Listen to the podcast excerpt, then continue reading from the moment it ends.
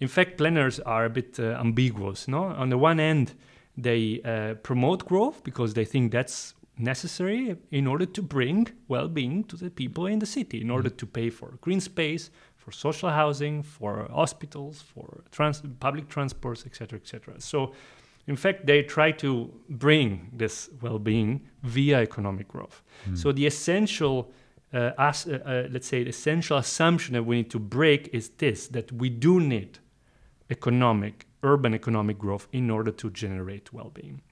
And I think this is a the, the radical mental shift that Mhm. degrowth does and that we can bring in also in the planning sphere.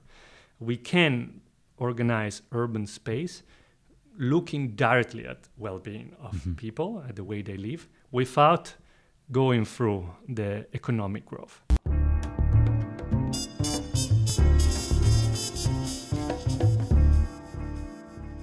Hello, everyone, and welcome to the Circular Metabolism Podcast, the bi weekly meeting where we have in depth discussions with researchers, policymakers, and practitioners to better understand the metabolism of our societies, or in other words, their resource use and pollution emissions, and how to reduce them in a systemic, socially just, and context specific way.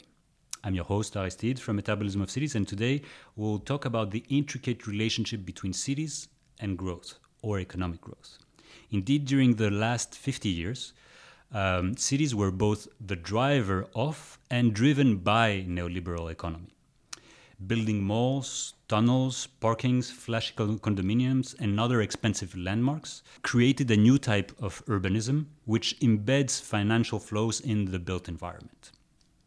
Today, it's hard to imagine a city that does not grow both spatially and financially. This spatial sp- specialization, sorry, the tongue twister, of cities is now stripping them from space to satisfy their own needs in terms of uh, nurturing, manufacturing, uh, energy production, and many other uh, vital needs. As such, this episode will try to understand how to break this reinforcing loop between cities and economic growth to help us explore what would post-growth cities look like and how to implement them, I have the great pleasure to, to talk with Federico Savini. Federico is an associate professor in environmental planning, institutions, and politics at the University of Amsterdam, where we are right now. He combines approaches of political sociology, urban planning, and critical geography to study the pathways towards territories and a form of urbanization that thrives within the planetary boundaries. He has and will explore the degrowth perspective on spatial planning, especially in his European Research Council starting grant project, D-Cycle. And he's also the co-editor of the book Post Growth Planning Cities Beyond the Market Economy. And we'll dive a bit deeper on this in a second. With all that being said, Federico, welcome to the podcast. Thank you, Alicia. Thank you for having me here. I'm excited to have this discussion. There are many things that I want to talk with you. Before we get into the specifics of post growth planning, um, post growth cities, perhaps it might be interesting to share with, uh, with the listeners uh, and the watchers how did you start linking these elements? Um, first, growth and planning, and then post growth and planning. Like, what were some of the elements in your mind that told you, okay, that, that is something interesting, something that I didn't know, and something that I want to spend more time on. Yeah. Thank you, Ariste, for the question. Um, yes, I actually somehow four years ago, five years ago, I had this epiphany. I realized that uh, planners were not really engaging with the degrowth or post growth debate. And when I realized that, I was actually pretty frustrated and surprised because I was like, uh, cities are essential for the economic growth of countries. Uh, that's where actually the economy gets pushed uh, through investments, through human capital, through materials. So I thought it's actually paradoxical that uh, if we talk about the post growth future, Mm. planners are silent uh, voices in this debate. Myself, in fact, I was also surprised of the fact that um, um, as an urban scholar, more in general, um, somehow I was overly focusing on degrowth and post-growth solutions to the Mm. current um, uh, climate uh, and biodiversity crisis. But uh, what we, what I missed, in fact, was a bit of framework for planning space that would encompass more and more solutions, many of which we would not even know the, of the existence at the moment. In fact, for me, the problem was that we were already talking about specific solutions rather than actually institutions and processes that mm. would lead to a different form of urbanization. Mm. Just to give an example, we were all agreeing and discussing about uh, cycling as a form of sustainable mobility or um, um, including urban agriculture in spaces that uh, would allow it within cities, um, or um, you know uh, collaborative and cooperative forms of housing. These were all solutions available in the degrowth and post-growth literature somehow, but these were in fact already example of uh, uh what we can call prefigurative forms of post-growth living what we lacked, what I, fe- I, felt we were lacking, was a bit of a theory of planning that would mm. allow this and many others solutions to emerge in cities. To give a bit more, you know, the, somehow the processes and the structural conditions that would favor these kind of practices in cities. So that's why I started to think about, okay, what is the form of planning that allows these solutions and many more to happen? Um, and then, of course, I engaged in a debate with many colleagues and. Mm. Uh, and uh, we can, of course, explore more many of our, uh, let's say, uh, thought processes that led to more or less an idea of a post-growth planning practice and theory. Yeah, uh, we will get back to this element of um, how uh, post-growth was not uh, available in planning. I have some some personal experiences as well from that, and I would like to to see what you have uh, in mind as well. I wanted before that to to give everyone the same level of understanding. There is, of course, this element, and you mentioned it, that cities are responsible for a majority of throughput of flows, be it uh, financial or material, right? Mm-hmm. Um, and this is not new, right? And from the 70s, the 80s, this was already known. Um, what is it? The the Molotch paper, which is city as an uh, as an economic engine, or I don't remember exactly. Urban grow machine. Urban grow machine, exactly. Um, David Harvey in the 80s were talking about the spatial fix, right? So it's not new, but can you perhaps uh, paint uh, some of these characteristics? Like why are cities so intricate with uh, financial flows? What is their relationship, and why there is this? Why is it this growth machine? Of course, uh, in the uh, late '70s, early '80s, in fact, um, works, uh, especially in the United States and of course Western Europe, there were the areas where this type of research was conducted. They they they understood that uh, the older uh, industrialized economy was changing into a post-industrial economy this shift, which Harvey calls, uh, uh, defines as a capitalist uh, switch somehow, was a shift from uh, an, in, in, an economy that was governed by countries and nations, in fact, to one where countries and nations were not on, not anymore the first scales of governance. Cities were becoming more important. Mm. The reason, the reason is very simple, is that the product was not anymore industrial manufacturing, but it was real estate. Mm. The money came from industrial manufacturing that was at the time in the 80s you know, um, relocated in other countries of the world. Those capitals had to find a new investment sector. And the real estate sector was actually that investment sector. Mm. In fact, in the late 80s, we call about we, we talk about the post-industrial transition of cities, where in fact the redevelopment of industrial industrial areas was the actual business core business of urban governments. Yeah. And of course, uh, real estate is still one of the top three uh, commodities of contemporary capitalism. So, in fact, was a, a, grow machine because real estate would generate uh, increasing returns on capital investments. And these returns were actually realized, in fact, within dense urban areas. Actually, the most dense areas of cities, where the uh, so called rent gap would be the, uh, the highest, and where, in fact, returns would be the highest, returns on investments would be the highest. Uh, just to give you an example, uh, the South Bank of uh, London, uh, the North of Bank of Amsterdam. Mm-hmm. They are very close to city centers, mm-hmm. and that's where, in fact, investments in real estate have huge returns.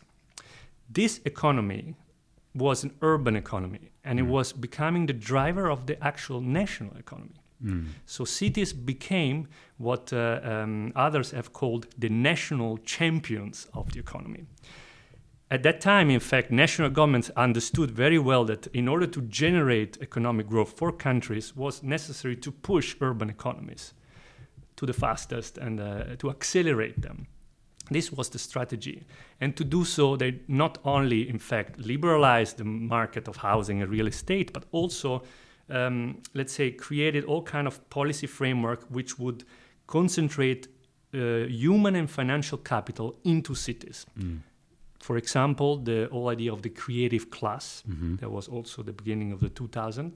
The creative class was a type of human capital that would generate innovation.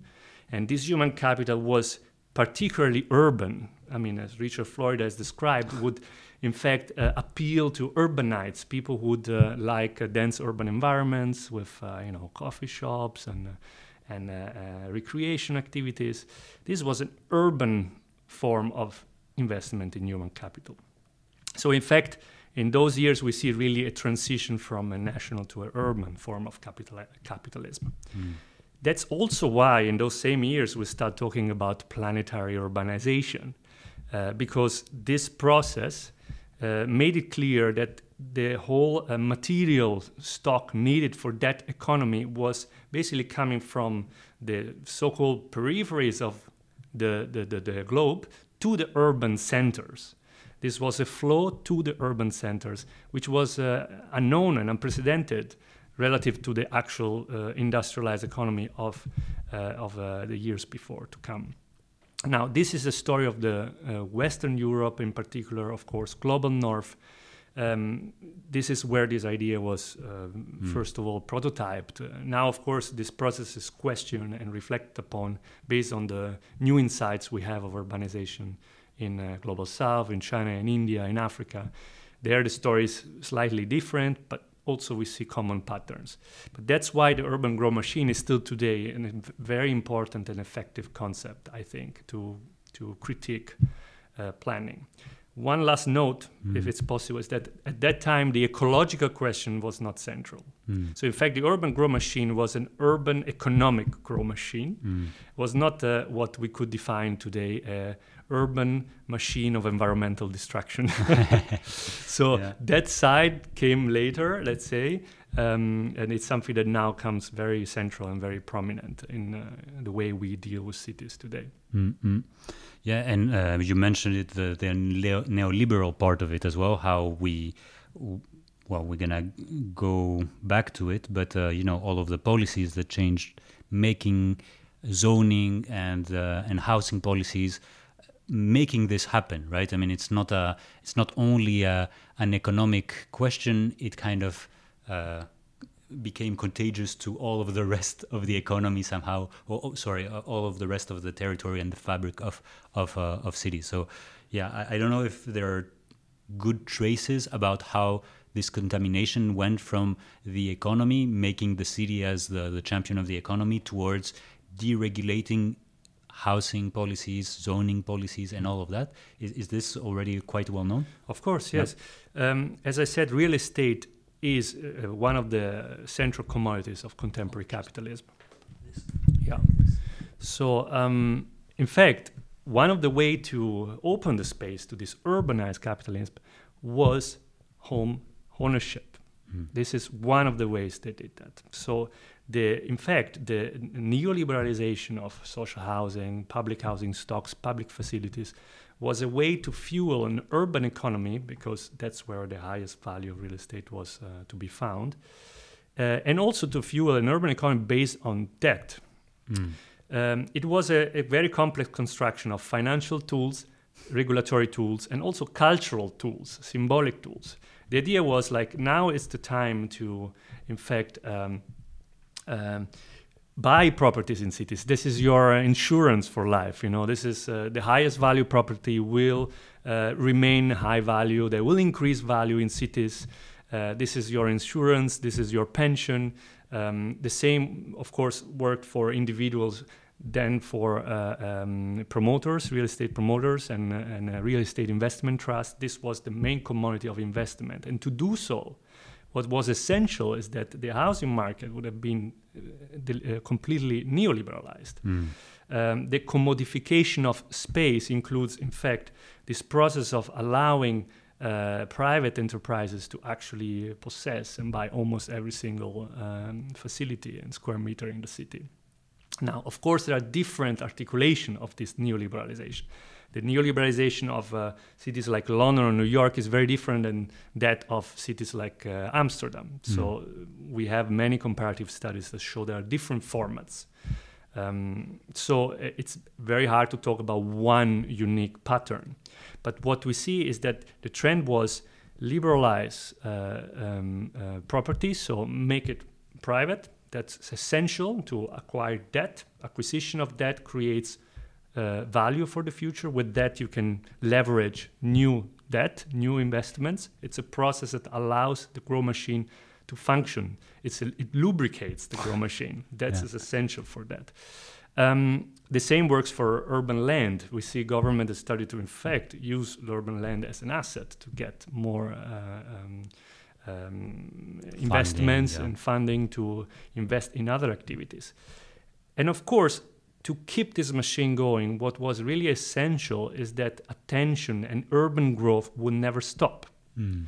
So that's why government started to invest in all kind of things that we define commonly as uh, uh, place making or place marketing. Mhm, So mhm. attracting capital, human and financial capital to cities would allow the value of real estate to go up and up. Mhm. And that's why it was essential for cities to compete with each other. uh, Amsterdam started to compete with Barcelona, Yeah. started to compete with Brussels. Mm. For human capitals, for financial capital, this was essential to allow this value of land and real estate to go up.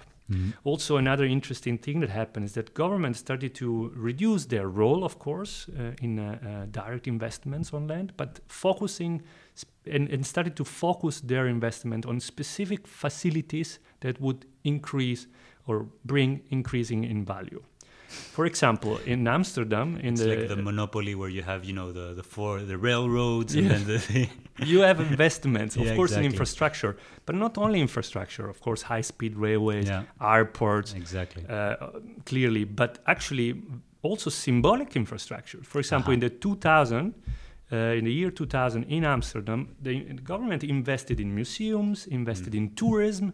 They imported the "I love New York" Yeah. symbols in "I love Amsterdam," you know, Yeah. or "I am Amsterdam." Yeah. So this was a whole period in which cities became entrepreneurial. Mm. So that's what we call urban entrepreneurialism. Mhm. It was essential to boost markets that were at that time being neo- neoliberalized in, in that sense, privatized. Um, so in fact, this is a bit some of the traits, traits uh, or the key ingredients of uh, the neoliberal uh, governance of that time that allowed to make cities uh, powerful markets in national economies. Mhm. Um, so I hope it explains a bit in a nutshell uh, Yeah. what you were asking. But Yeah, yeah, of course. And I think there are two elements that are essential here, which is you mentioned them land and property. Um, and of course, both have a specific role. Land as being, well, we try to optimize its value more and more. So we're going to build residential, we're going to build offices. So therefore, we spatialize the space. Now Yeah. it's just uh, a non productive space that is here for financial reasons. And the second is, of course, property that locks uh, or gives to everyone the space, right? There is this uh, privatization of space, and land is completely different. Uh, I mean, is completely um, enables or disables future uh, possibilities, right? So, how does this? Is, are these these two pieces of the puzzle that are really uh, underlying the these elements? Yes, Yeah. yes, absolutely.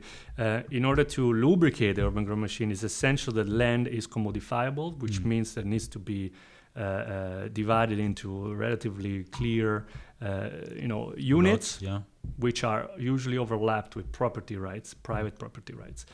Actually, the planning. This is one of the reasons why we talk. We, I'm interested in post-growth planning. Is that planning is bounded historically since mm. 100 years mm. to the idea of zoning as a way to divide property. Yeah. Okay. In fact, zoning was invented in the beginning of the 20th century in the North America in order to guarantee property rights. Mm. Uh, that was the first reason. The second was also environmental, um, the management of environmental dangers in a you know um, situation of uh, bad hygiene due to industrialization, etc., etc.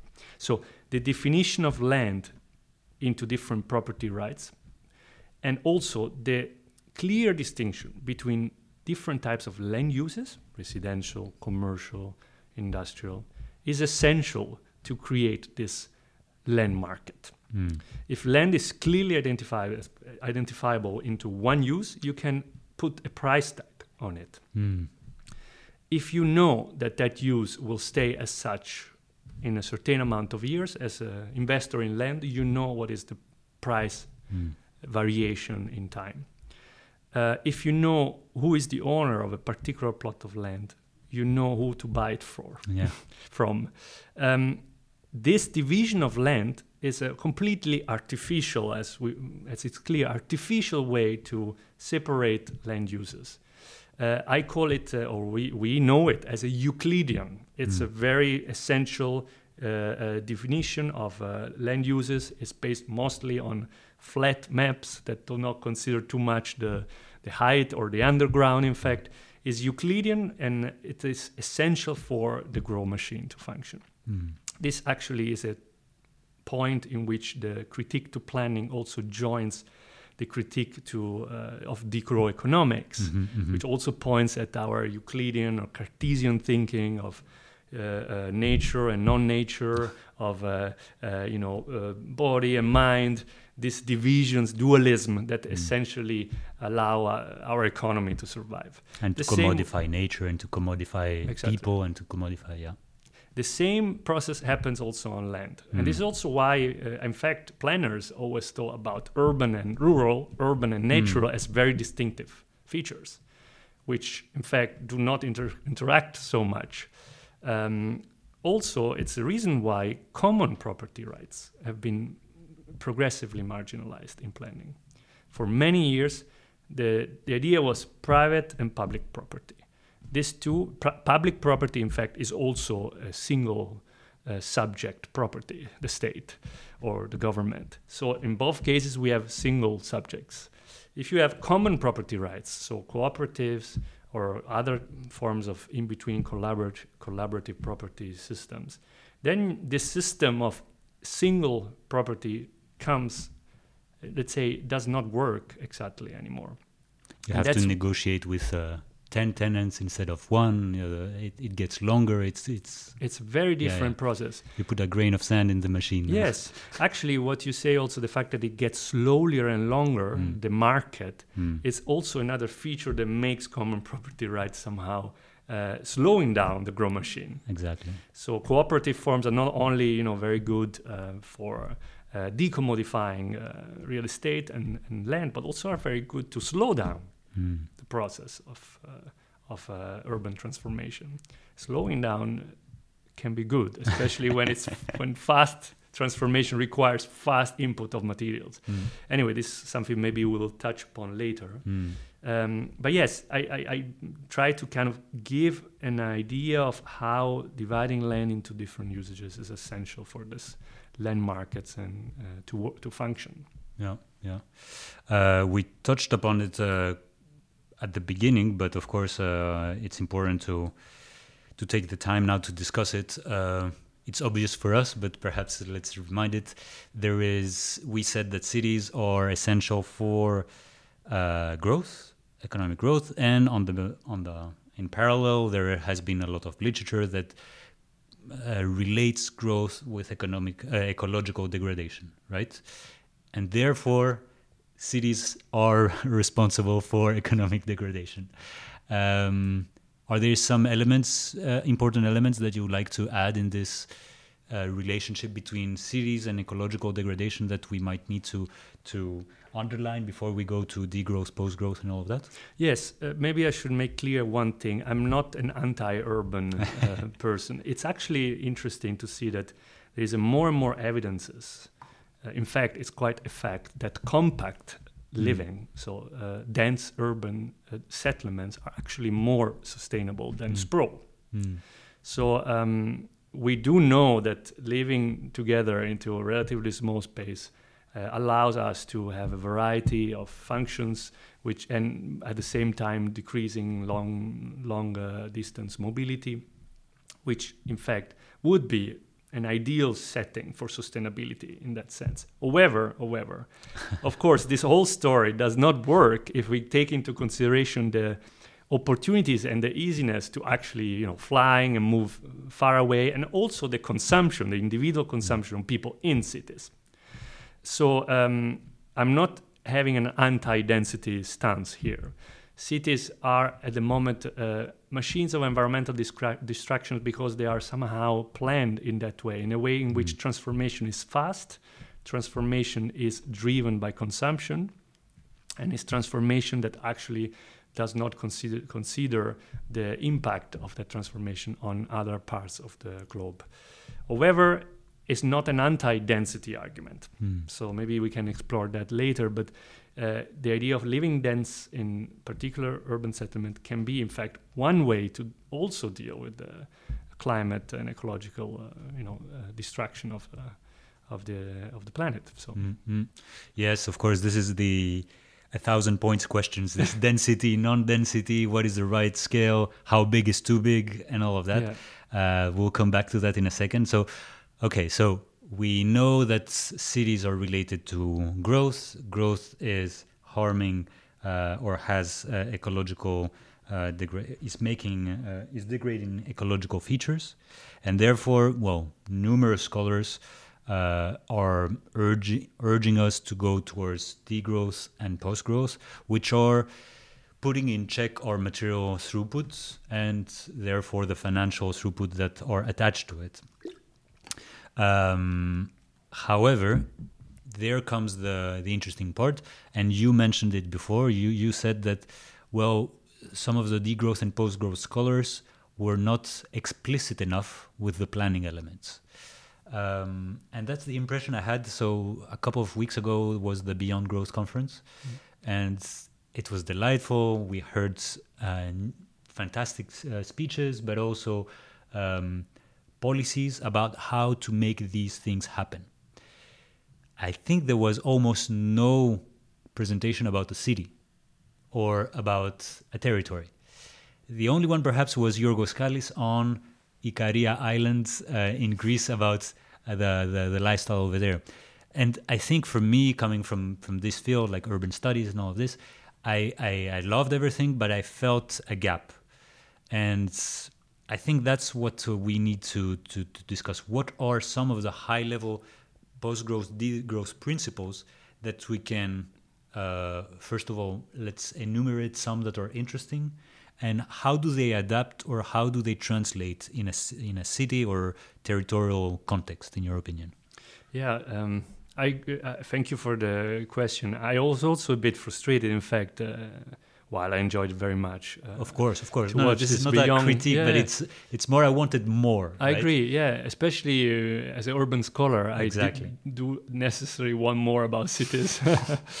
um, yeah, this is a bit the the, the, the, intention, the job I have. To, I, I feel like I have uh, me and other colleagues to bring this body of uh, critique of uh, capitalism, in fact, of a growth-dependent economy, into the city. Mm. And I think um, the job is not so difficult. In fact, there are mm. many principles of degrowth and post-growth living that do uh, do bring really social added value to the way people live in cities. Um, in fact, ultimately, also planners themselves are extremely planners operating in a grow economy. Uh-huh. They are extremely concerned with the well-being of people mm-hmm, in the mm-hmm. city. In fact, planners are a bit uh, ambiguous. No, on the one end, they uh, promote growth because they think that's necessary in order to bring well-being to the people in the city in order mm. to pay for green space for social housing, for hospitals, for trans- public transports, etc., etc. So, in fact, they try to bring this well-being via economic growth. Mm. So the essential, uh, as, uh, uh, let's say, the essential assumption that we need to break is this: that we do need economic, urban economic growth in order to generate well-being. And I think this is uh, the the radical mental shift that Mhm. degrowth does, and that we can bring in also in the planning sphere. We can organize urban space looking directly at well-being of Mhm. people, at the way they live, without going through the economic growth. In it's fact, kind of trickle down economics somehow. they they want somehow Uh, from the economic growth that there is some well-being that trickle down to, to the Yeah. city. Yeah. it's uh, a trickle-down economics combined with the, I would say, the the trauma of shrinkage in the uh, you know post-industrial era, Yeah. where cities were in fact declining. Yeah. So if you take this traumatic experience Mm. plus the strength of the trickle-down economics, you get the strong convictions of planners that cities must bring jobs, houses, investments, financial um, transaction in order to bring well-being. Mm. Well, this is actually, uh, uh, in many cases, a waste of money and Mm. energy. If you want, I can give you an example. Mhm, mhm. Uh, in Amsterdam, we have, as in Amsterdam, as in many other European cities, we have uh, an international financial business district. Mm. This is here called the South Axis. Mhm. It's a very dense environment near a station in the south of Amsterdam, between center, the center of Amsterdam and the airport. Mhm. Key location where all the insurance, financial advisory companies, l- lawyers, all the infrastructure of the financial econ, the global financial economy is located. That's where they are located. This was a deliberate plan of the Amsterdam administration since the late 90s to bring that function there and to Mhm. build a business district that would just help that economy. That business district, district is today still not livable for the people there. It's a you know mostly office space A ghost town, yeah. In the night, absolutely. Mm. Uh, and also, what we see is that there is continuous, every five years, continuous massive investments in order to make that space livable. so, in fact, we, at the moment, their plan is to invest 4 billion euros to put infrastructure underground, to build a, guard, uh, um, a park, to bring in housing of different types, etc., etc. There is a whole planning in order to make that space livable. But it was planned for an economy, in fact, that is completely, completely fictitious. In fact, the Netherlands is a fiscal paradise, we know it. Every year there are 4,000 billion euros coming in the Netherlands and 4,000 coming out of the Netherlands. Of those transactions, just a minimum part, hands up, Yeah. trickles down, in fact, to the, to the uh, space where people live. Mm. So we built a whole infrastructure for a financial economy that in fact brings no value to the people living in that area. And it's becoming indeed a project that needs a lot of public investments to to deliver quality. So the the question is why do we do that in the first place? We could actually plan for an economy that brings value social collective value directly without going through this whole infrastructure investments uh, that eventually don't turn out to be so so uh, positive for Yeah. people living there.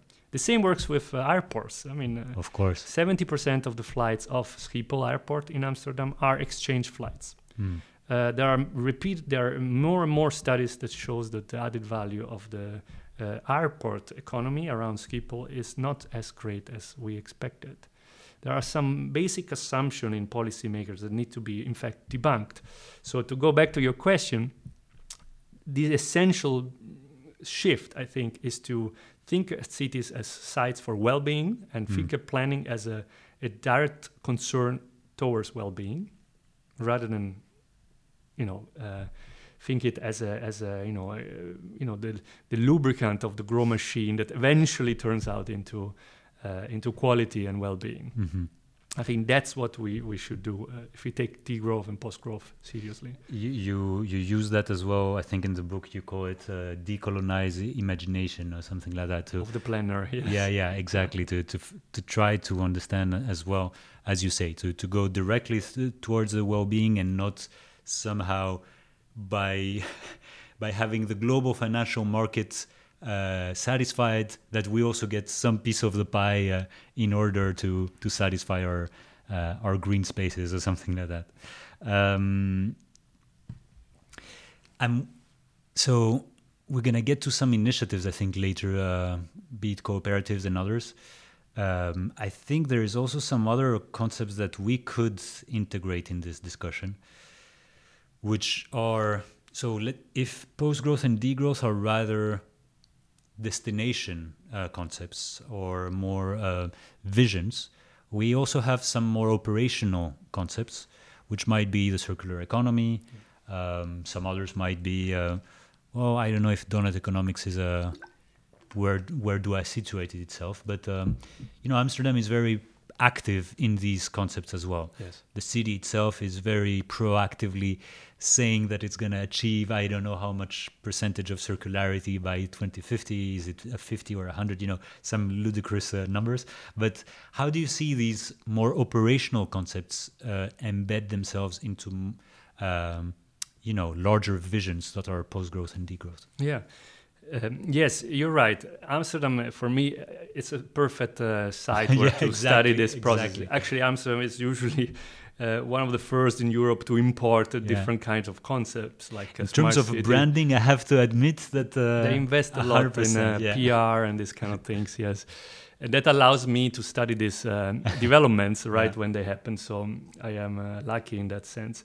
Um, so, in fact, when we understand how these concepts that um, float in space in the Yeah. debate in Europe and, and beyond lend to the city, Mhm, we mhm. should go back to what I said before. The cities are the national champion of economy. It's Mm. where there is the dynamic. So it's actually pretty obvious that these economics concepts come to the city and get appropriated and, and you know used by urban policymakers. Mhm, mhm. It's quite uh, or nowadays it's quite actually a standard process. There are you know scholarships, research produces concept, and then cities make something with them. Now, um, you mentioned two key concepts: the Uh-huh. donut economics and the circular economy. Let's start with the donut because uh, it's quite Amsterdam is quite known, in fact, for this uh, type of. Uh, um, for having worked with the donut economics framework by Kate Raworth. Mhm. Donut economics framework is a post-growth framework. Mhm. Obviously, it's a it's a, a framework that uh, questions uh, the ecological ceiling of a particular economy. In this case, the urban economy, and questions also the foundation, uh, the, the social foundation of this economy. So it's a post-growth uh, f- concept because it says that uh, we cannot go, uh, you know, and grow, grow, grow. Uh, that would uh, make uh, the economy overshooting the ecological ceiling. Uh, and brings back, of course, the idea that we need to focus on the well-being, on the essential needs uh, of uh, people in order to improve them. So it's obviously a post-growth concept. Now, when it gets applied to the city, Mhm. this is a framework that very well allows to map overshooting and underreaching. Mhm. So the city of Amsterdam, as many other cities working with Kate Raworth's agency, in fact, very well mapping where they're overshooting and where are underreaching. They show, for example, that uh, in the last 10 years, um, um, the economy was performing very well, but uh, um, the uh, personal um, life satisfaction of people was not. In fact, we Mm. increased. We had an increase in loneliness. We had an increase in mental issues. Uh, we had also an increase in community commuting times. So we see that there was a you know a decreasing of those elements of the foundational economy. So in fact, this donut allows very well to map these trends. However, what the donut does not do, Mm. and that's very important for a degrowth perspective, Mm. is that it does not tell governments, urban governments, where to reduce and where to increase. Mm. Uh, or how, let's say, how to reduce and how to increase. Mm. Um, it does not tell you you have to look, for example, at the uh, harbor and at the fossil fuel that is Mm. stored there. Or it, tell, it doesn't tell you, oh, you have to look at the airport Mm. and at the, at the environmental impact of that facility. This is something that come up with the discussion around the donut, or at least it should. Now, from my perspective, this discussion, these big facilities, for example, that I just mentioned, were left out of the discussion around the donut uh, strategy of the city Mm. of Amsterdam. Um, So it's more of a diagnosis exactly. tool. Yeah. It is a diagnosis tool. Mm. The degrowth perspective is more than that. The Mm. degrowth perspective tells you you need to reduce excess. Mm. To reduce excess, you need to look at where the wealth is concentrated, Mm. so where that excess is uh, performed. You look. At, you need to look and target those social groups that emit the most, those uh, activities that emit the most, and do not bring social value. Mm. And you need to give back to those groups that don't meet basic uh, standards. And to do that, you need to tax, you need to cap, you need to uh, expropriate eventually. These are actually uh, very delicate political issues Mm. that come up in the moment in which we take seriously the fact that we cannot overshoot ecological boundaries. Mhm. So the donut is useful for that, but if the political debate and the way that debate is organized that not does not addresses those issues, then it gets emptied of its Mm. radical values. Mhm. And that's the risk. It's um, a bit of a you know what scholars in urban geography call the post-political Mhm. approach to these issues. You discuss about the donut, you find out what are the, the, the, the overshooting and underreaching sectors, but eventually you don't bring up the key issue, the elephant in the room, which is accumulation of wealth, Yeah. uh, luxury consumption, uh, private properties, uh, etc., etc. Now, this is for the donut. Uh-huh. You asked me about the circular economy. Exactly. Exactly. In fact, in Amsterdam, the two come together. Yeah. So Uh, for, for the small history, uh, it was first the circular economy for a couple of years, five years or so, and two or three years later came the the donut economy. Yeah. The same thing happened in Brussels, so I have a very close affinity to what happened in Brussels. I followed it very much, so I'm curious to hear Yeah. your story about the circular economy. Yeah. Yeah, for the circular economy, it happened the same. We had a concept that was coming from the European Union and from the national government in the Netherlands, in fact, uh, that got urbanized. Uh, this happened in the mid 2000, uh, uh, 2010, 12, 15 in Amsterdam in particular. There, uh, what happened is that uh, at one point the idea of circularity got contested. There Mm. were different factions using Uh-huh, it. uh-huh. In fact, in a recent writing, uh, uh, I call it uh, the good, the bad, and the ugly of the circular economy. Uh, you know, referring to the to the movie by Sergio Leone, where Yeah. we see three bandits trying to get to the gold, and the gold is, in fact, uh, secondary materials, waste. That's what the circular economy needs to Mm. thrive, right? Needs some sort of obsolete product that can be repurposed, remanufactured, repaired. That's essential, and that's why these three circular economies are somehow you know fighting with each other to get that material that stuff. And in the city we see this happening very well. Uh, in the city we have different flows of materials that can be valorized through circular economy policies. There is waste of course. That waste at the moment goes mostly to the incinerator. Uh, the incinerator produces what they call green energy with it. Yeah, it's a course. heat. Yeah. Uh, to in fact um, heat houses and disconnect them from natural gas, which is considered a fossil, of course, uh, fuel. So uh, this is one way to think about circularity. It's uh, uh, let's say the bad way Yeah. to think about it. Uh, it's a way that valorizes waste but doesn't generate really high value and certainly does not reduces the cause of the problem, which is waste itself. We actually thrive out of it. Um, but there's also other ways to think about the same. For example, uh, um, we see many movements in the city, social movements that are claiming for appropriating the organic waste. Mm. Organic waste, which is extremely valuable waste ecologically and socially, because it's around which you create food, which is essential for the well being of people. In order to appropriate this organic waste, we need to divert it from this flow that Yeah, brings yeah. it to the to the incinerator. Which makes the the incinerator obsolete as well. Exactly. Yeah. Yeah. So um, we see here a conflict over a resource, which is the waste produced by the city. And this is a conflict that uh, uh, can be solved in two ways, right?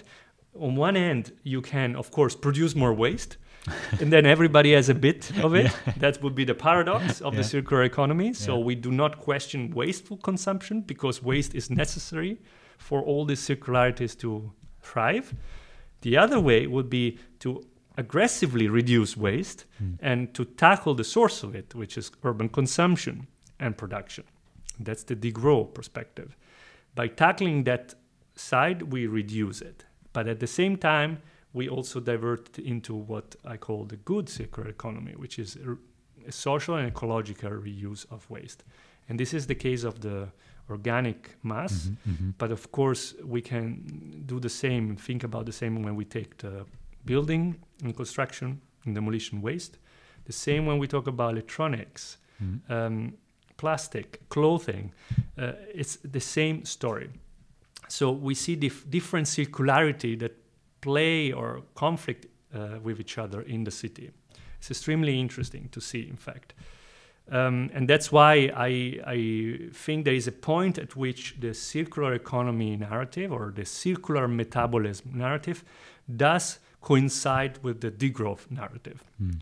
There is a point in which we see that the circular reuse of materials can be uh, embedded in an economy that slows down, Yeah. that downscales material flows, and that makes those material flows, in fact, functional to the social and ecological well-being of the people living in the city. Yeah, I mean it comes as as as a last element, right? First you reduce, and then with what you reduce, you you then only circularize.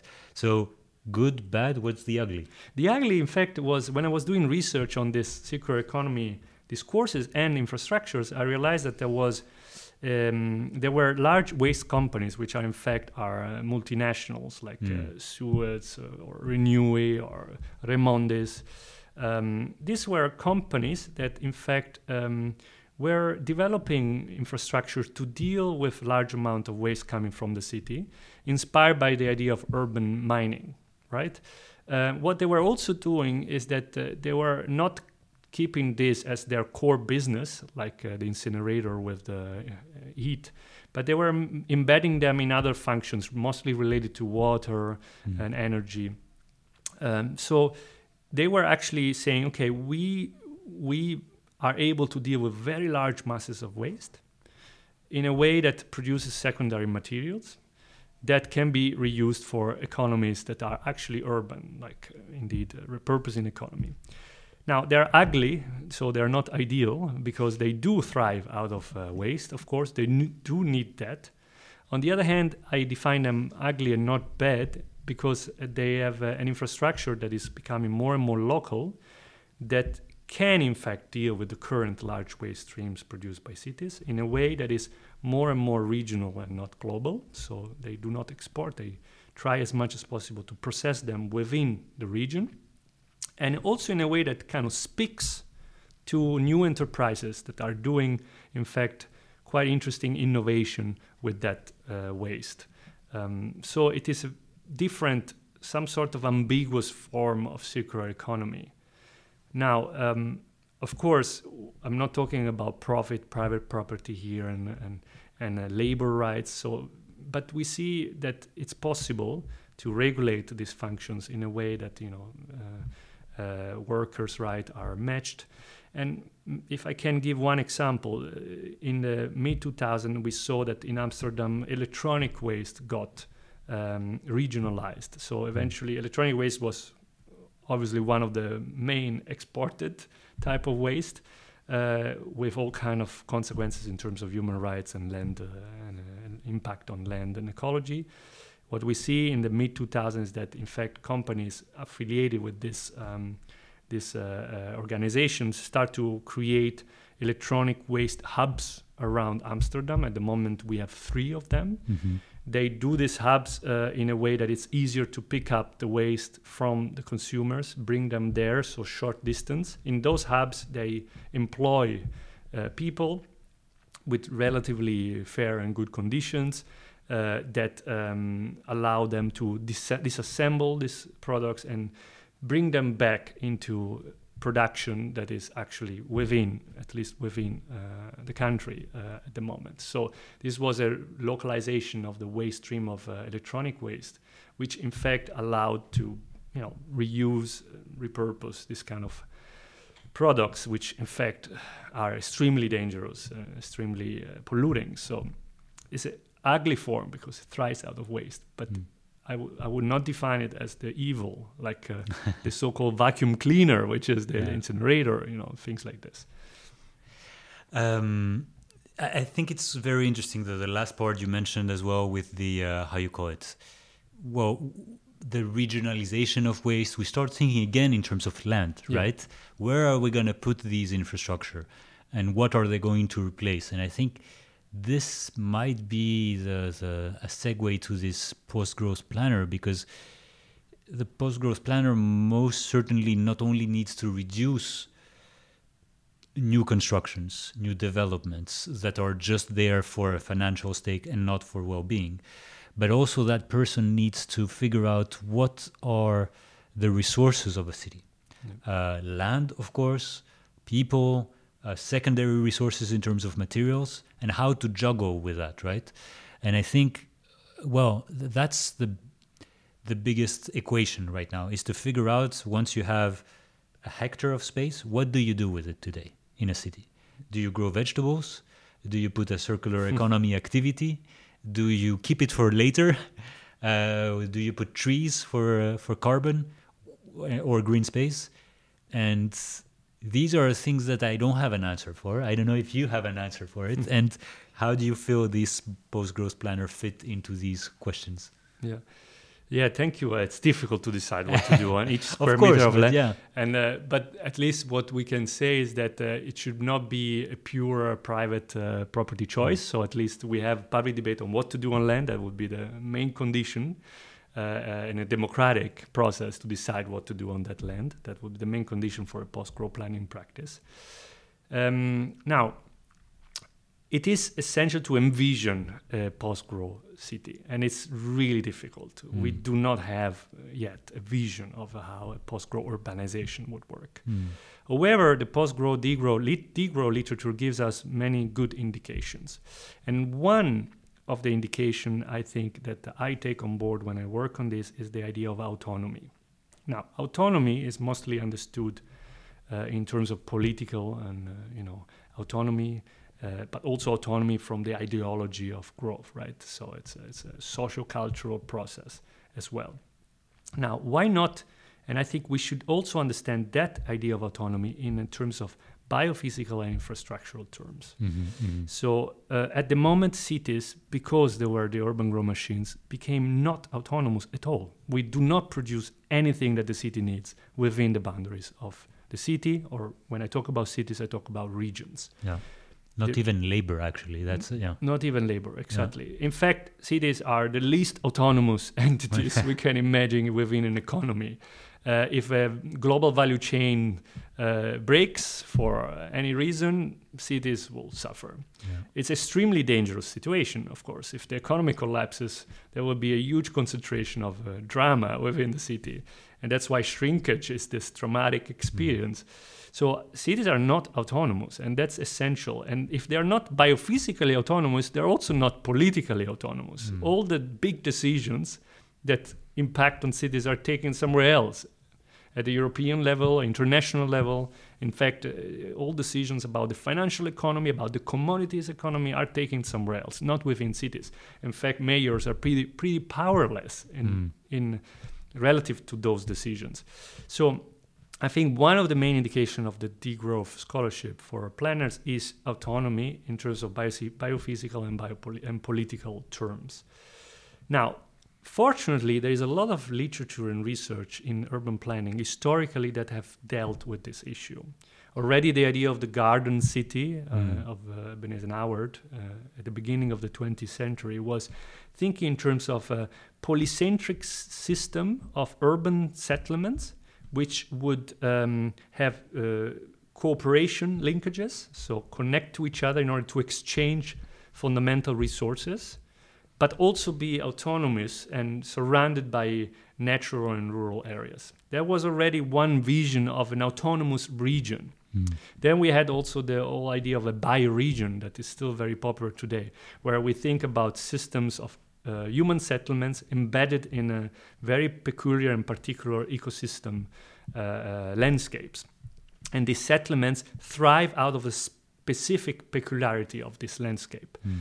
Uh, this bioregional concept is very useful for planners because it tells something very simple. It says, in order to think about a thriving economy for the city, you need to look at what is the uh, ecosystem around the city, what does produces, what is the particular properties. So this is already another avenue of thinking. But in general, I think uh, the autonomy, the idea of autonomy, can be very useful for imagining an urban uh, post-growth future. Also, I like very much to refer to the idea of uh, uh, the bioregion as developed by uh, uh Bookchin, so the most anarchic uh, perspective on it. Uh, there we see an idea of urbanization that is very um, based on, on um, settlements that are governed as much as possible democratically and that cooperate into some sort of federations where they exchange resources. Now, this system is in place. Some in the in, we see them happening. In fact, at the within the cracks of the of the grow urban economy, we see that happening. For example, as an example of this federation of uh-huh. relatively autonomous um, governing bodies, I always use the Mietshäuser in the cut in in Germany. is a is an organization, is a federation of housing cooperatives in Germany that basically organize and coordinate housing cooperatives around, uh, um, over the entire country. It's a cooperative, therefore, it's owned by the members. This cooperative owns half of the cooperatives of each real estate in the mm. country. And this allows them to transfer knowledge, to help each other, and also avoid that those cooperative housing gets indeed privatized and financialized. Is a bioregion. It's a, it's sorry. It's a federation because it is built from the bottom up, and it is very much uh, polycentric because it it reunites different housing cooperatives along the country. Now, Another example is the community supported agriculture system. We have many networks of community supported agriculture within regions that coordinate with each other in order to of course, cater for their need of uh, logistics. For example, they are also built from the bottom up. Uh, they are grassroots rooted, in fact, and they do organize in that sense, in this case, food supply in a way mm. that caters for demand of the place, first of all. Now, these are not urban complex entities as such, but they give us an indication of how autonomy would work uh, in an urban uh, environment. Um, now, in order for that autonomy to work, we need, of course, to slow down the metabolism of the city, consume less, of course. We need to downscale it. So, sorry, consume slower and consume less. We need to make it last longer and be thinner, the metabolism of the city. And of course, we can, of course, close also the metabolism of the city. These are essential terms that allow us to to understand how these autonomous cities would work. Mm. And um, well, of course, this idea of commons and this idea of cooperatives, can you see it be translated to all the essential functions of a city? So mobility, food, housing, education, and all that. Would that be kind of a, a bottom-up uh, interlinkage of cooperatives that kind of uh, intermingle at different spatial scales. So that that is a bit how we could yeah. operationalize it. Yeah, the the, the the, question of how to articulate mm. this, uh, you know, these urban services um, within the state, in fact, is it's it's crucial. And now I always imagine it more like a public common form of partnership. So you have essential framework rules that are enforced and set in place by public authorities, governments, that allow, for example, to guarantee a certain amount of social housing everywhere, certain amount of public space everywhere, but also organize system of public health and transportation. This is functions that the public can fulfill because they are essential function and should not be for profit. Water services, water infrastructure, another example where the public ownership of this infrastructure is crucial. However, this infrastructure cannot work properly if it's not connected to an infrastructure of, in fact, collaborative and cooperative forms of uh, uh, management and property of uh, other functions. Mm. So we imagine a system with different layers, and it's essential in order to reach services and provide services of the best quality right there where they're needed. And when we see how the state behaved in the past, we know also that sometimes has shortcomings by delivering uh, services that are directly, you know, benefiting the users. In this sense, cooperatives are much more effective. Mm. The case of housing, is it's uh, probably the most uh, easy to explain. In housing, ideally, would have we will have public housing that deliver housing f- to those that really don't have the means to to access cooperatives, for example. Um, but also, we have a system of housing cooperatives that work together in synergy that uh, um, it's basically providing housing to dwellers that own at the same time their own property. Mm. Housing cooperatives are essential. Why? Because they are very good in avoiding the commodification of the housing stock, especially if there are um, uh, limited equity cooperatives or no equity co- cooperatives, and they are very well, if they are democratically organized, they work very well to, to avoid that uh, uh, housing units gets privatized and eventually fall in the, in the uh, private market. While uh, we know that public housing have been progressively also privatized. So in fact, pri- public housing in that sense needs to be protected. So against neoliberalization derivatives, of course, you know, side uh, you know trends, and the cooperative sector needs to be nurtured in order to offer that that type of uh, housing that is uh, suitable, customized, and it's managed by the people living in them. Mm. Um, so this is how we can envision, I think, uh, uh, let's say, a state that is somehow organized around public common interest.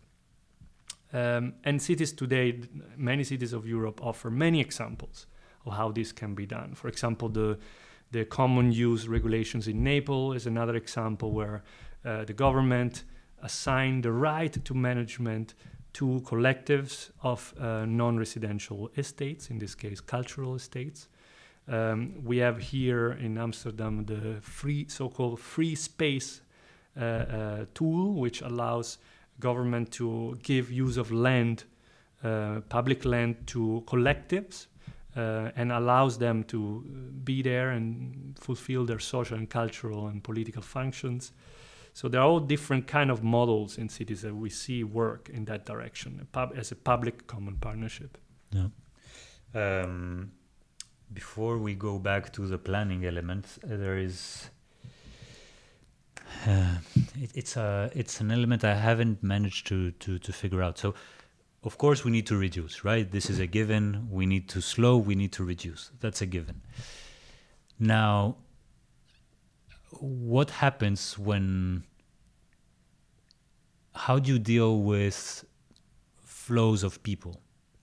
Meaning um, right now cities because they're economic uh, growth machines attract people to fulfill this and to operate this machine right? Mm do you think in the future, because this will not be its primary role, there won't be a certain influx?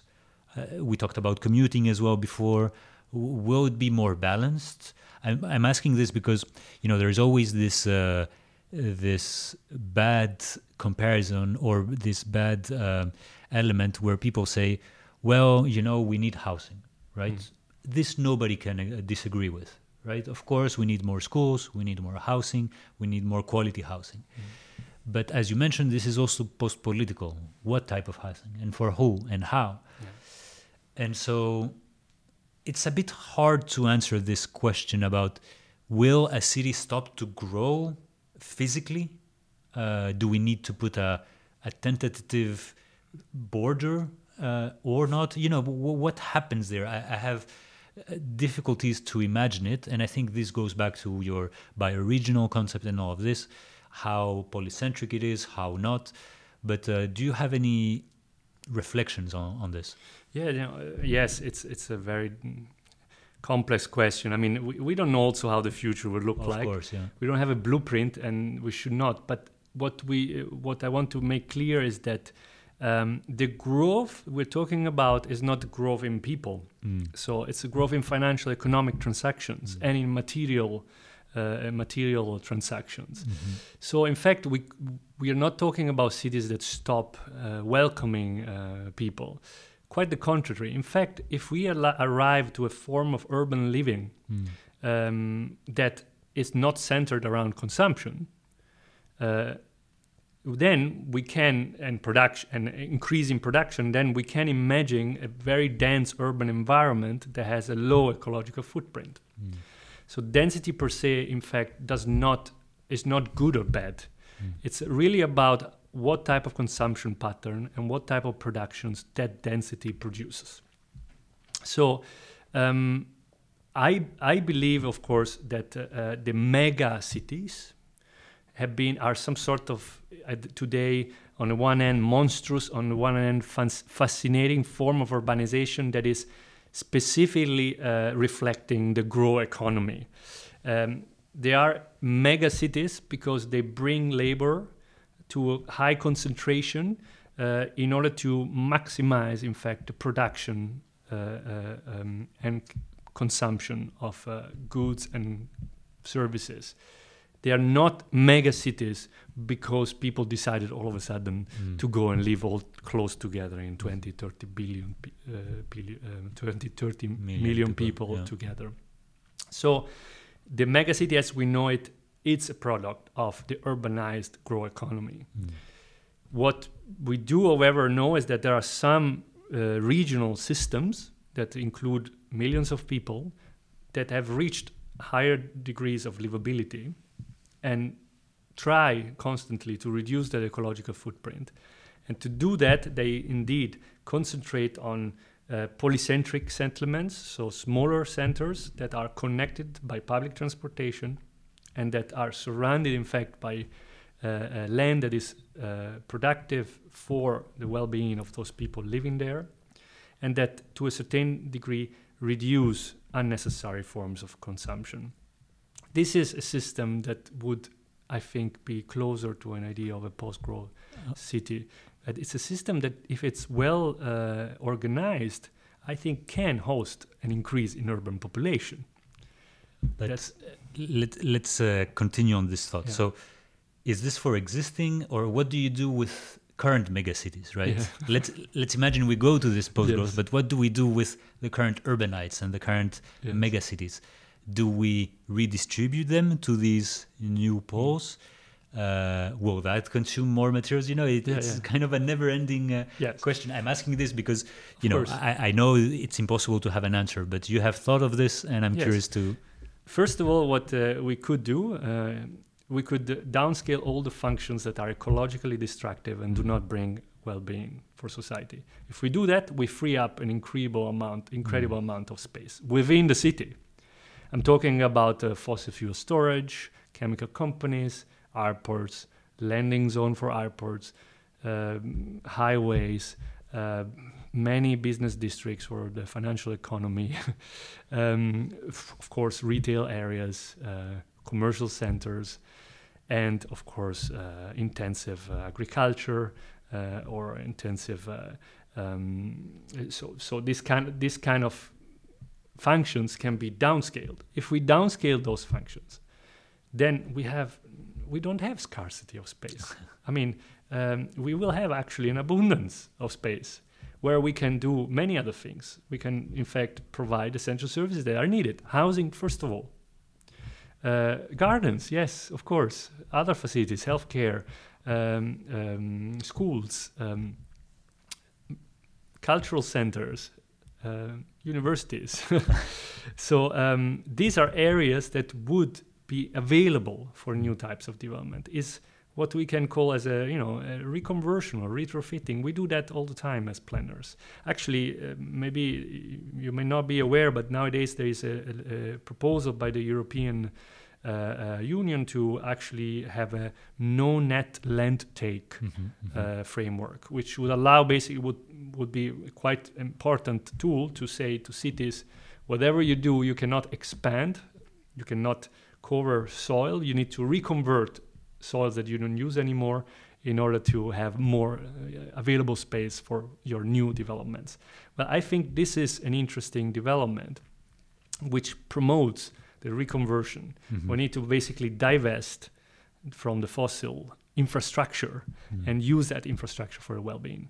And there are examples in cities that have been those, doing so. Like in Valencia, you know, there was this uh, uh, uh, ring ring road that was reconverted in in uh, in a huge linear park.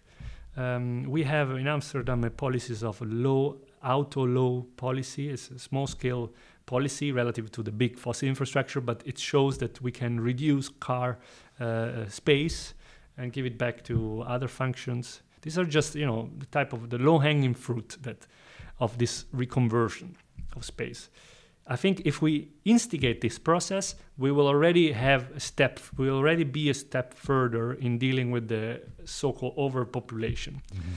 Of course, these divestments would be also functional to reduce the source of environmental destruction, which in turn, hopefully, will be also uh, uh, able to reduce the mass climate migration that we have today due to the inhabitability of major parts of the world. Um, this is part of this project, I would say, or this you know vision. On the other hand, again, bringing quality functions in the smaller towns and centers will also allow to block this migration of human capitals or brain drain that we have constantly from small centers to the bigger cities.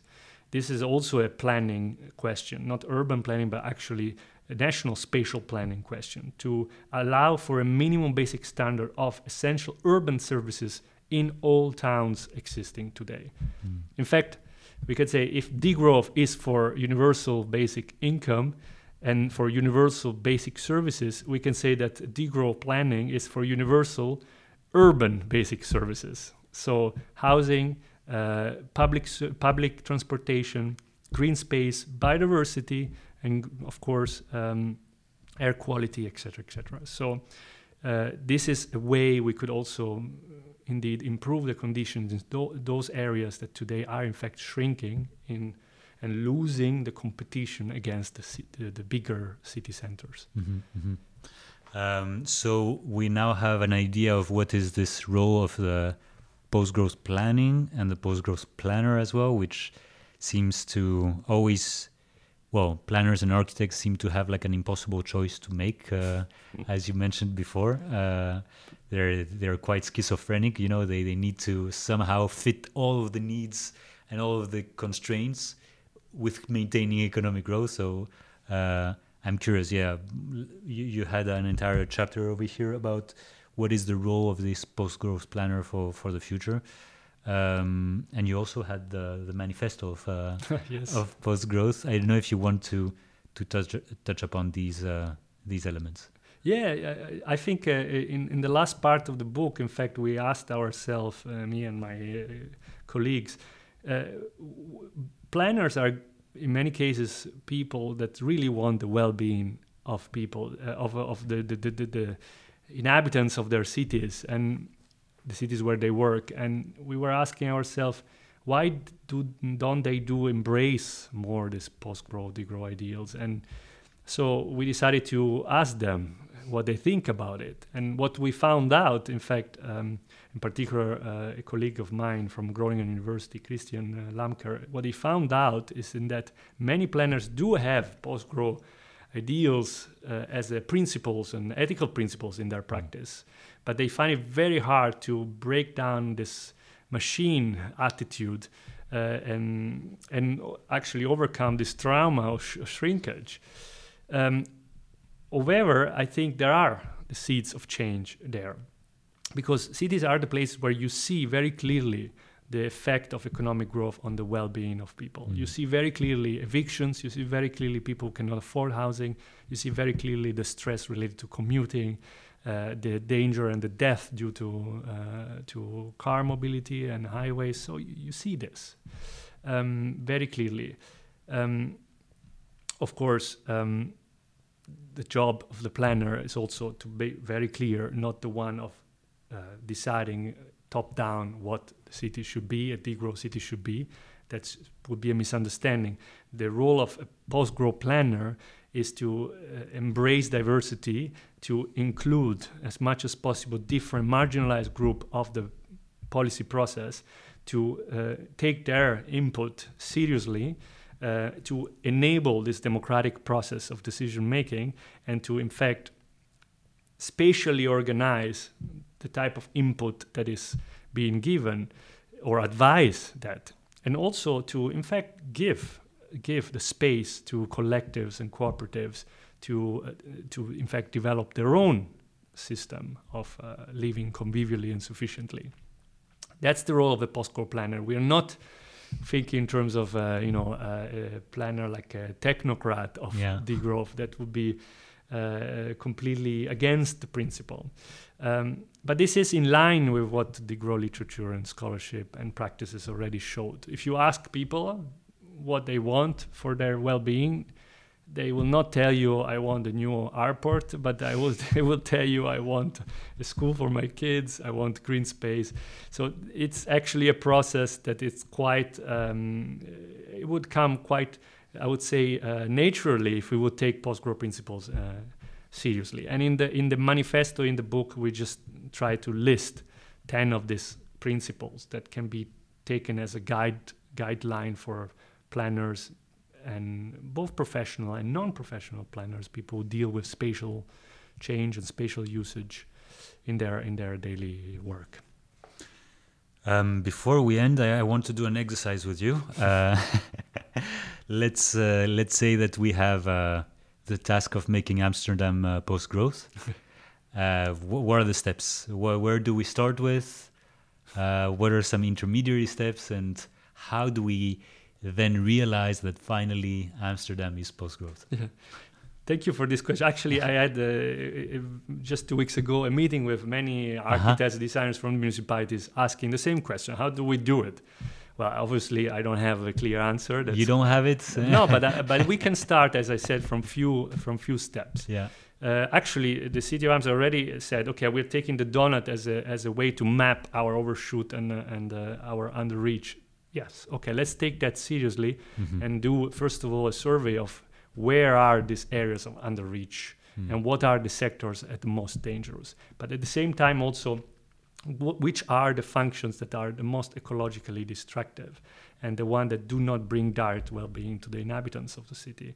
So that's the first step, and that can be done how already. How do you do that? How how do you manage to, you know, to make this link because it's a complicated link to to figure out. I think we, we should start with questioning the major infrastructures of the Mm. city and to to read carefully the studies that have been produced that show that the actual social value of those infrastructure is not so great, neither in terms of uh, indeed uh, social value for the collectivity of the people in the city, nor for in terms of jobs, in terms of quantity of jobs.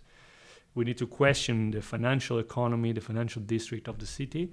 And the same works with retail. We know that there are some retail areas that don't perform uh, as was hoped. So this surveying, survey before plan, it was a bit, uh, you know, the slogan of the modernist planning. But this surveying can be done, but it's a surveying that can be done also by asking urban inhabitants what are the functions that they they value the most. And in the book, in fact, there is a chapter where people asked during the COVID pandemic what made their living better during Mm. the lockdown.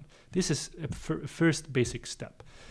The other basic step, I think, is to identify to identify areas of downscaling. So key sites where we really need to retrofit a complete downscale infrastructure. So it's kind of phasing out fossil Phasing out. fuels or fossil In- infrastructure. infrastructure, Yeah. yeah. absolutely. Then we need to work hard on um, the property system Mm. of the most essential commodity of cities, which is housing. Mm.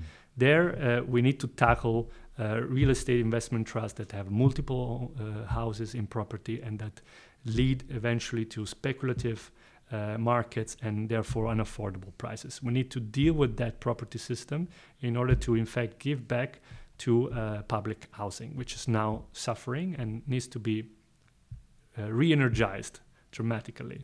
That's not clearly a material, uh, you know, degrowth side, but it's Yeah. a political, important, very, very important step to take. And this you you confiscate You Well, buy? yeah. You. we, I think this is uh, we should spoke we should uh, bring all the options in the table Mm. in the political discussion, discussion and not and avoid post-political yes. uh, consensus building processes and politici- politicize housing property. And if we do that seriously, we can do, for example, what Berlin did uh, to to talk about what is uh, excessive home ownership. They identified, you know, companies with more than uh, than uh, three thousand houses Mm. as excessive. We can do the same in Amsterdam. We can think about that. But we can also, um, and this is already happening, we can use those tools that allow us to to to um, to slow down the uh, the housing market and to bring it back to the uh, uh, real need of uh, real urgency of housing affordability. And for example, anti-speculation rulings, like you cannot buy a property if you don't live in it Mhm. at least for five, ten years. This is Mhm. one way to do that. The other is give land to cooperatives and tools and subsidies to them, which they are not, obviously not speculative forms of home ownership.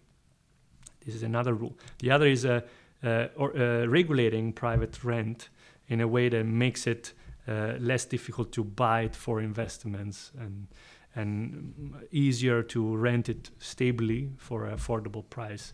These are all in fact, all uh, planning norms, regulations that we have already, and we can use systematically to move to a, a city that is oriented towards well-being. So, in fact, to summarize, there are policies for reduction, Mhm. divestment, Mhm. uh, phasing out, and there are policies for you know improvement, uh, increase, in fact, uh, of those facilities, basic services that are needed for the well-being of the cities. It's two types of movement, and that's that's I think essential in the degrowth uh, framework, the de- degrowth vision to to take into consideration. But uh, well, I can go on and on, but I think all of this would be possible, in fact, if we have a, a, very a system of, uh, of democratic decision making that is uh, uh, diffuse and rooted in the in the in the city, not top down, but you know that respects different neighborhoods, their identity, their physical, historical identity, uh, that respect the, um, the the inhabitants of these neighborhoods and includes them in a way that is accessible. This is a form of decentralized planning that uh, I think would be uh, important to set up for for a post-grow uh, city. Let's see if uh, Amsterdam will also champion this uh, marketing endeavor of uh, of post growth or not. Um, any last topics we, we haven't covered? Oh, difficult question. Um, no, I think we we addressed uh, many. I am very happy of this conversation. I have to say, I enjoyed very much. Uh, any books? I mean, of course, there is this collective book of uh, post growth planning. I see here uh, the Turning Up the Heat Oh yes. uh, from uh, Maria Kaika and colleagues as well. Is Yeah. there any articles, books, or movies that discuss either the city and the growth machine, either imaginaries of post growth, or or something completely different that Yeah. you would like to inspire us uh, with? Um, there are many books, and I, I would say, uh, you know, um, it's there are many, many books, uh, also older books about planning that could uh, represent a bit the post-grow idea. Um, rather than giving one or two titles, I think um, what what I'm doing now, and this will come soon uh, public uh, in a in a month or two. Uh, I am building, in fact, a repository Hmm. of all um, uh, works on urban degrowth uh, out there, uh, together with colleagues. And this will be online and will be the name, and probably this is the first time I say it in public, will be the Post Growth City Coalition. Nice. Uh, and uh, um, it's in progress, and I'm gonna indeed uh, bring together all these works about cities and degrowth in order to also give visibility to this um, stream of thought that is actually out there, but sometimes it doesn't get visible Hmm. uh, enough. Um, so yeah, that's that's what I'm trying to do now. It's a bit uh, the challenge. Um, but yeah, I already I would be already very happy if people start thinking in terms of urban degrowth uh, in a way to fill this gap that I think it's there in the in the degrowth um, debate. No, I, I mean I'm very excited about this future. I think it's it's getting there. Uh, there is signs. There's early warning signals that uh, we have infiltrated the, the minds and the and the souls of some people. Uh, to finish, you also have a blog. Oh yes, and you share recipes as well in also, your blog. yes, yes, yes. Would you like to share a recipe with us? Yeah, yes. I don't remember the last one. I have to say the blog is uh, it's from for for uh, organ uh, so, uh, taken care by me and uh, my partner Miriam Meissner, also a Degrowth scholar. And uh, you know, s- since we joined movements like Extinction Rebellion, Scientist Rebellion, at one point we were a bit frustrated because we needed an outlet for the most explicit arguments about, I think, ecological and climate justice. So we decided to open this blog. Uh, the title is uh, Save the Planet Amateurs. And the idea is that uh, there is no expert on saving the planet. We're all amateurs, also you know scholars, and and we learn together. And there we share every single thing, single thing that we feel like sharing, including recipes, rigor- rigorously vegan recipes. um, but yeah, no, I invite uh, the listeners to have a look at the, at the blog. Um, it's planetamateur. Yeah. Dot com. Yeah, planetamateur.com. Yeah. Um, thank you for mentioning it. In fact, I always forget, and uh, it's a way for us to indeed uh, share our thoughts. And I will try some of your recipes. I think one you. was on uh, pasta with uh, Brussels sprouts or something. Oh like yes, that. yes. Yeah. very easy to do. Everything is very easy to do there.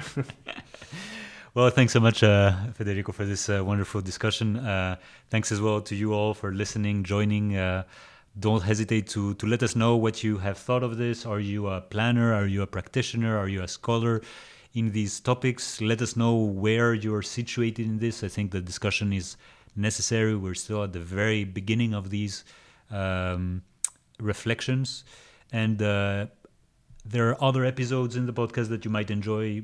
If you enjoyed this one, I, the one of uh, Erik Swyngedouw, of course, on urban political ecology. We talked about donut economics, the one with Kate Raworth. So, you know, there is much more after that if you are interested. So, once again, thank you, Federico. Thanks as well, everyone, and I'll see you all in two weeks. Thank you. Thank you, Aristide.